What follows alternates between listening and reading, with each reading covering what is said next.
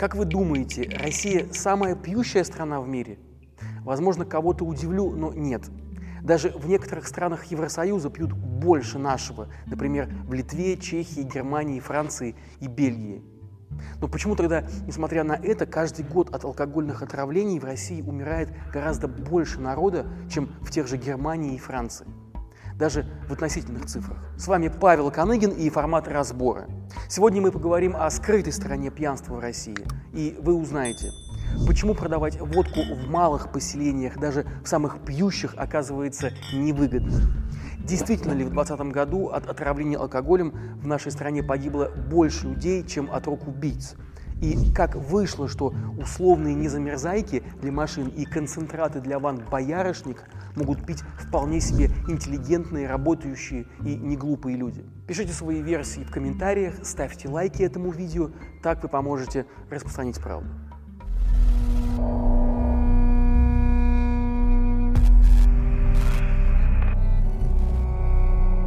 Вдумайтесь, если в Евросоюзе на 100 тысяч населения приходится менее одного случая смертельного отравления алкоголем в год, то в России аж 7 случаев.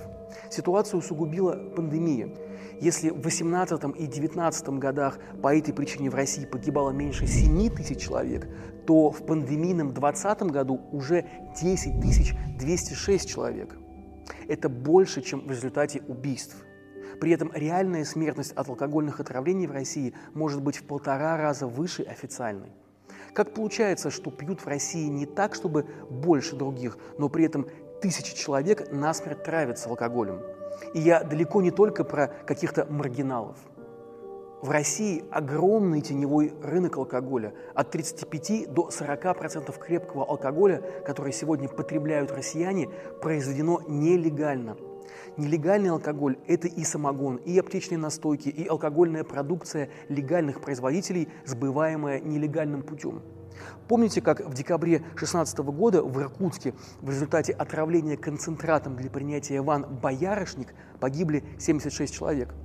Как выяснило следствие, концентрат подпольно производили в Иркутске и в области – Местные пили его на протяжении долгого времени, и все было нормально, но в последнюю партию попал метанол, смертельный яд, 10 мл которого приводит к слепоте, а 30 мл уже могут привести к смерти. При этом метанол по вкусу, цвету и запаху практически неотличим от этилового спирта. Эта трагедия вызвала тогда огромный общественный резонанс. Полицейские быстро задержали продавцов и производителей боярышника, накрыли два их цеха, против двух иркутских чиновников и одного начальника отдела полиции были возбуждены уголовные дела. Правда, вскоре, когда общественность забыла про всю эту историю и про Иркутск, все обвинения с них были сняты, а дела были спущены на тормозах. Спустя пять лет история повторилась, на этот раз уже на Урале – в октябре прошлого года там произошла серия массовых отравлений нелегальным алкоголем. В Свердловской области погибли 44 человека, 35 человек в Оренбургской области, а трое в Курганской. Эти отравления были очень похожи на иркутскую трагедию, за исключением того, что пили погибшие не концентрат для ван, а водку, коньяк и спирт, разлитые подпольно. Алкоголь погибшие покупали по дешевке. В палатке на рынках, в небольших магазинах из-под полы и с рук у знакомых. Они годами так брали алкоголь, и все было нормально. Но, как и в случае с Иркутском, последняя партия содержала этот самый метанол в опасной для жизни концентрации. И знаете, что еще объединяет эти трагедии? Далеко не все погибшие были какими-то опустившимися алкоголиками и маргиналами. Многие были обычными работягами и пенсионерами, даже среди тех, кто пил концентрат для ванн. И подобные отравления суррогатом происходят в России регулярно. Но почему, несмотря на массовые случаи отравлений, россияне продолжают пить нелегальный алкоголь? Кто его производит и как в этот алкоголь попадает метанол? И самое главное, что делают российские власти, чтобы исправить эту ситуацию? Давайте разбираться.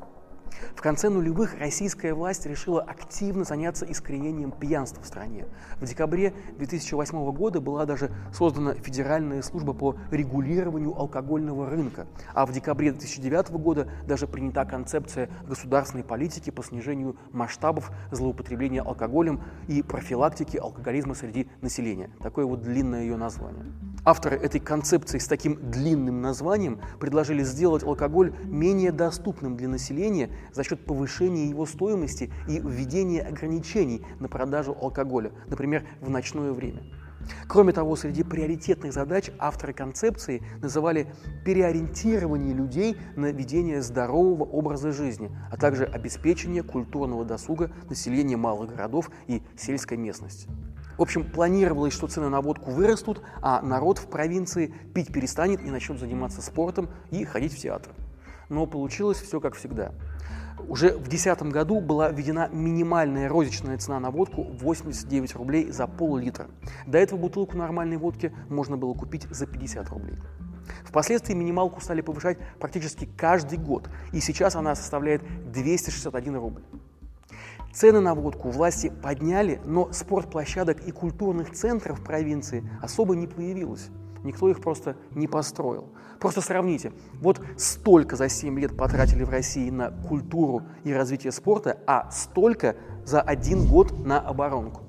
А сейчас, когда идет война, уже вообще не до культуры и не до спорта.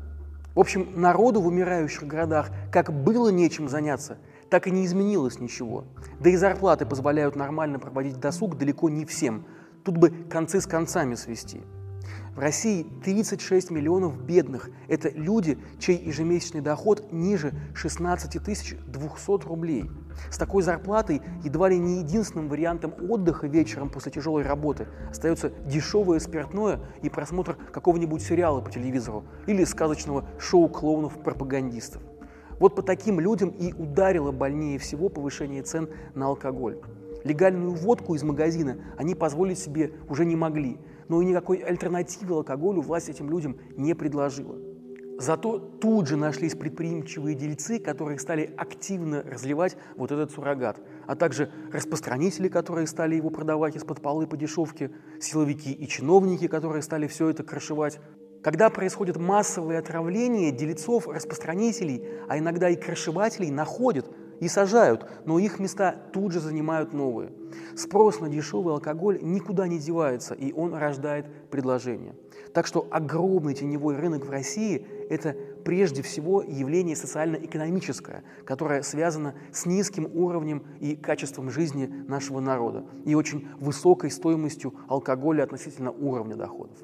Власти, кстати, осознают, что снизь они цену на водку, все изменится. Например, замдиректора Департамента развития внутренней торговли Минпромторга Сергей Лобанов признавался, что по мере увеличения минимальной цены на водку черный сегмент становится все тверже и плотнее – но снова продавать водку по 50 рублей никто не собирается. Дело в том, что благодаря повышению цен на алкоголь и введению ограничений на его продажу в России с 2010 по 2019 годы потребление легального алкоголя на душу населения статистически даже упало почти на 40%. И у чиновников появился повод говорить, что у нас теперь пьют меньше. Владимир Путин, например, об этом нередко рассказывал с трибуны, да и главы регионов активно пиарились на этой теме, соревнуясь друг с другом, кто на большее количество часов сократит время продажи алкоголя у себя в вотчине. И как тут сделаешь водку по 50 рублей? О чем тогда с трибуны рассказывать? Но есть еще одна причина, по которой дешевая водка властям невыгодна. Несмотря на падение потребления легального алкоголя в России, государство с начала антиалкогольной кампании на водке стало зарабатывать даже больше благодаря постоянному повышению акцизов.